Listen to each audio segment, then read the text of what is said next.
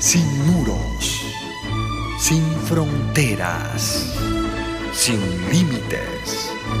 Radio Mundial Adventista, más que una radio, sembramos esperanza. Salmo 108. El Salmo 108 se prestaría para ser entonado como un himno nacional.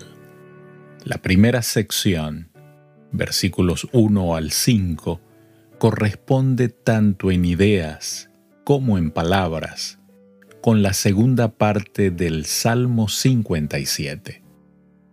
La segunda parte de este Salmo, versos 6 al 13, es casi idéntica a la segunda parte del Salmo 60. Es posible que las dos partes de estos salmos se hubieran combinado con fines litúrgicos para formar el Salmo 108, el cual era apropiado para los servicios del templo. Versos 1 al 3. Mi corazón está dispuesto. Oh Dios, cantaré y entonaré salmos. Esta es mi gloria. Despiértate, salterio y arpa. Despertaré al alba te alabaré, oh Jehová, entre los pueblos. A ti cantaré salmos entre las naciones. Mi corazón está dispuesto. Con esto, el salmista dice, mi corazón está firme. Había decidido el curso de su conducta y no se desviaría en ella. La firmeza de propósito del salmista es una característica que todos debiéramos cultivar. El salmista desea alabar a Dios con su intelecto, con su lengua, con sus facultades poéticas y su talento musical. Ha dedicado todas sus facultades al Hacedor. El salmista dice, despiértate salterio y arpa. El dulce cantor de Israel no se conforma con usar solo su voz. Pide instrumentos musicales con que acompañar sus cánticos de alabanza.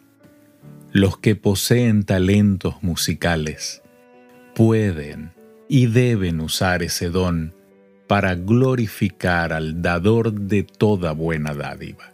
Despertaré al alba, así dice David cuando se dedican las primeras horas de la mañana a la devoción privada, se fortalece el alma para las tareas del día y para resistir las tentaciones. Con frecuencia el Salvador se levantaba para orar mucho antes de que amaneciera. Marcos 3:13 lo afirma. Versos 4 al 6 porque más grande que los cielos es tu misericordia, y hasta los cielos tu verdad. Exaltado seas sobre los cielos, oh Dios, y sobre toda la tierra sea enaltecida tu gloria. Para que sean librados tus amados, salva con tu diestra y respóndeme. El misericordioso amor y la verdad de Dios son ilimitados e insondables. La tierra no los puede contener. Se extienden más allá del cielo. David dice una vez más, exaltado seas. La alabanza que el ser humano rinde a Dios debería armonizar con la abundante y amorosa bondad divina. La melodía de un gran coro debería henchir la tierra y los atrios celestiales. La oración de una persona piadosa alcanza a muchas otras y algunas veces forja el destino de toda una nación. Bien lo podemos ver en Santiago capítulo 5 versos 17 y 18 los amados serán libertados por su Creador, que los ama. versos 11 al 13. ¿No serás tú, oh Dios, que nos habías desechado? ¿Y no salías, oh Dios, con nuestros ejércitos? Danos socorro contra el adversario, porque vana es la ayuda del hombre. En Dios haremos proezas, y Él hollará a nuestros enemigos.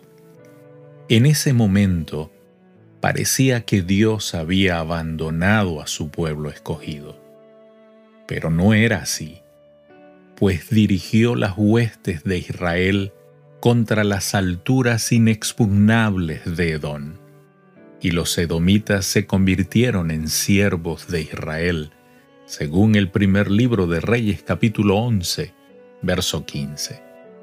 Hoy puede hacernos penetrar en la fortaleza del enemigo nada puede oponerse a los que confían en Él. Cuando la ayuda humana de nada vale, podemos recibir el socorro divino.